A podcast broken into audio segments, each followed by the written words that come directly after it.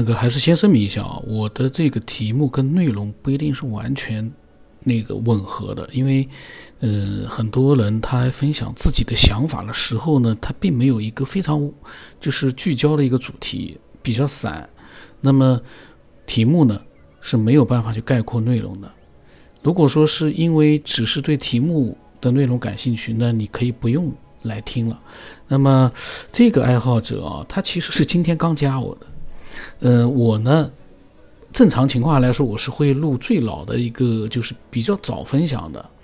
那么有的时候看到新的一些呃分享者呢，他的内容我觉得挺有意思的，我就想把它先录出来，因为我一边录的话，一边可以呃了解一下他的内容的细节。所以呢，今天我一看他讲的这个内容呢，以前其实没有太多人去讲。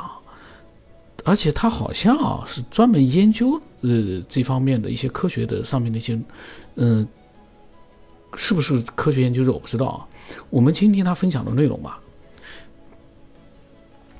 那么他加我的时候，他说他有一些与众不同的问题和想法，嗯，然后呢我就跟他讲了，我说你自由分享吧，我说你就把我当听众吧，如果我没有回你不要见怪，因为这个是我对所有的人我都事先会打个招呼的，因为我可能会。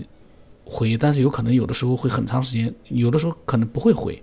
嗯，其实呢，他们分享的内容可以录出来给更多的人听到，也就已经是最好的结果了。不一定非要我回，因为我也不懂科学，不可能跟他们做什么研究了。那么理解我的这个做法的人呢，他就会很安心的去分享。那么他呢，他说呢，嗯，他说好吧，感觉有点怪怪的，自言自语。嗯，其实呢，嗯，习惯了就好。那么他说啊，他是经常看，或者说听理论物理类的科学节目。他说呢，因为听得多了，看得多了以后呢，他就对现代的理论物理中的一些问题产生了兴趣和疑问。他说，比如我们一定听过智能方程式，就是 E 等于 mc 的平方吧？不知道是不是这么念啊？因为很久没有就是。那个物理很久没有去摸了，所以说呢，不知道怎么念了。嗯，那么懂的人可能都知道具体是怎么回事。然后呢，他说很多人都在看，嗯，物质或者是能量之间的关系，却没有人解释为什么这个方程式当中的唯一常量 c 的存在。嗯，c 呢就是光速啊。他说，也就是说。光速为什么是它，而不是别的一个常量，或者是布朗克常数，或者是其他的？至于他意思说，为什么这个智能方程式里面啊，为什么是一个光速的一个常量存在？他说这样的问题呢，呃，有很多，他主要总结了五个让他疑惑，并且试图呃解答的方法。第一个，为什么光速不变？他说，在他所了解的物理学当中，最让他困惑的，也是第一个产生兴趣的，就是光速不变。他说，爱因斯坦的广义相对论和狭义相对论中的核心就是光速不变。他说，而这个伟大的人的一生也没有给出为什么在他的两大理论当中的重要条件——光速不变的原理，或者是产生条件进行说明，只是告诉我们说。光速不变，它不能变。他说他也是一个做计算机等弱电维修的人，也许是职业习惯吧。他就对系统中的不协调的问题特别的在意，所以呢，他就想着用现代的已知的物理知识来解释一下这个问题。哟，他的意思，爱因斯坦都没有说明过啊，那么他来解释一下这个问题，这家伙很牛啊。当然我也不懂啊，我们可能听的人里面会不会有懂的？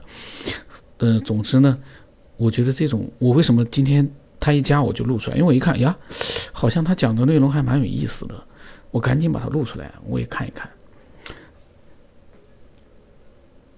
他说想要解释光速不变，首先要了解光是什么。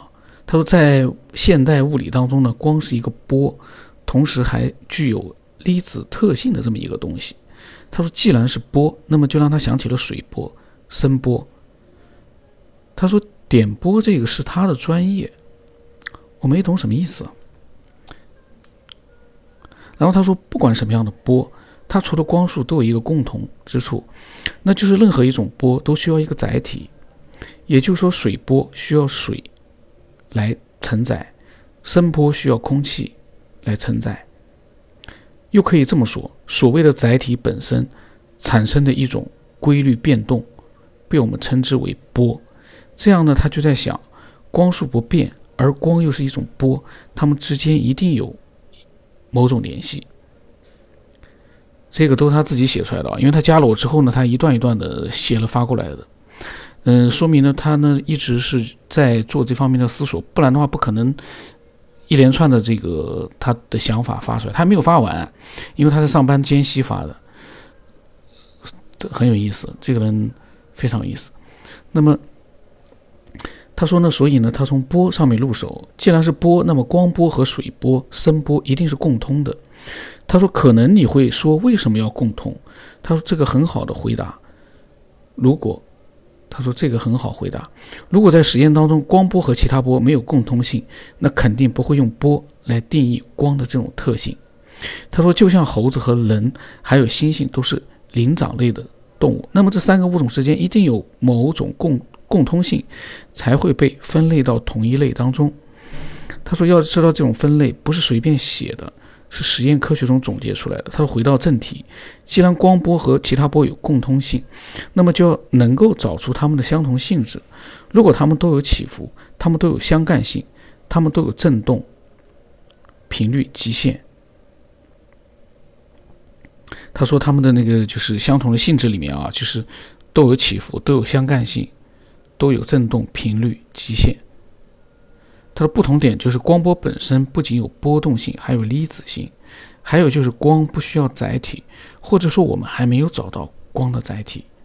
他说，在共同点当中呢，他看到了一个闪光点，那就是频率振动极限。然后他发到这里之后呢，后来我就看到了，我就跟他讲，我隔了半个小时，我看到，我就我在想呀，这个还挺有意思的，我就跟他讲，我说。嗯，挺有意思。我说你多分享，我这两天要录出来的。然后他呢，嗯，因为有工作，他说呢晚上呢接着再说。所以他呢其实加了我之后就分享了这么多的内容，嗯，都是他自己写出来的。我觉得这样的爱好者啊，嗯，真的是非常的让人尊重。因为什么？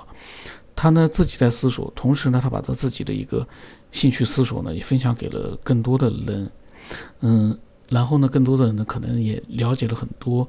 别人在思索什么？这个其实就是一个很无私的一个。当然，对我们来说，可能我们也是听听玩玩嘛。对我来说，听听玩玩。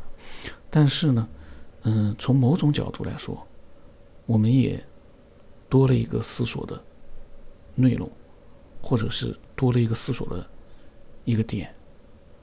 本来就是活跃大脑，现在呢，我们可以更活跃了，也挺好。那么我们。我们看看啊，我我来，我想等他下来再分享的时候，看看他到底能分享出一些什么样的内容。应该来说呢，也是很精彩的，因为他跟我内容里面就没有什么废话，就是分享自己的想法，非常的非常不错的一个分享者。那么。